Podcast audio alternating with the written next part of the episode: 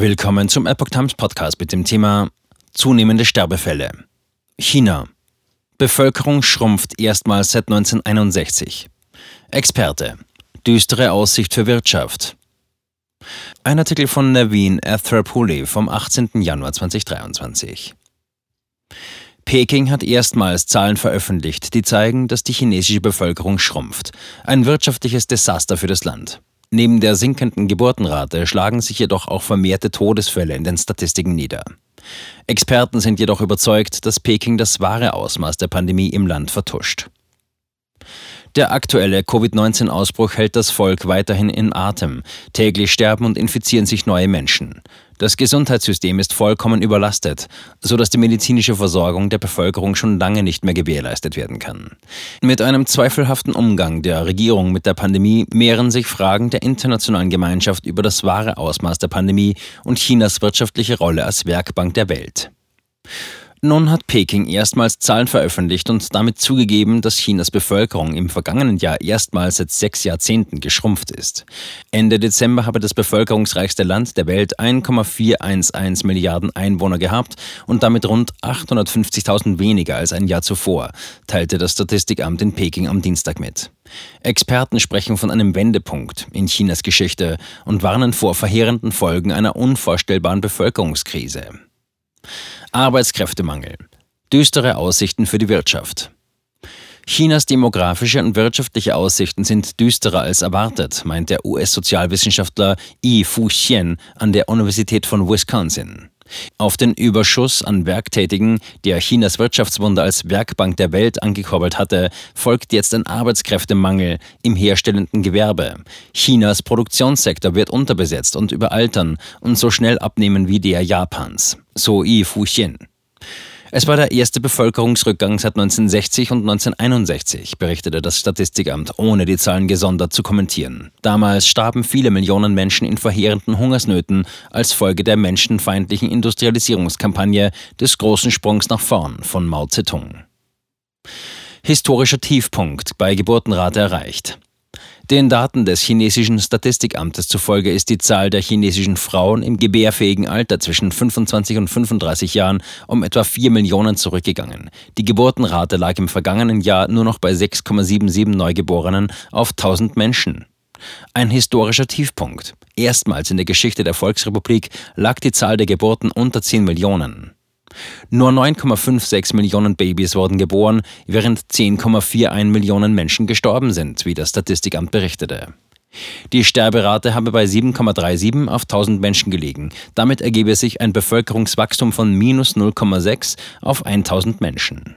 Anstieg von Sterbefällen während der Pandemie. Gleichzeitig stiegen die Sterbefälle den Angaben zufolge von 10,14 Millionen im Jahr 2021 auf 10,41 im Jahr 2022. Vor der Pandemie 2018 lag die Zahl der Todesfälle in China bei 9,93 Millionen.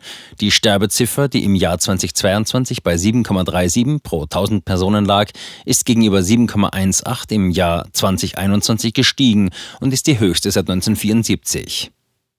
Laut den Statistiken der Website Worldometer, die sämtliche Covid-19-Fälle und Tote weltweit dokumentiert, hat China bisher insgesamt weniger als 5300 Covid-19-Tote gemeldet. Die Weltgesundheitsorganisation WHO hingegen beziffert die Gesamtzahl der Covid-19-Toten im Land auf 34.028, Stand 16. Januar.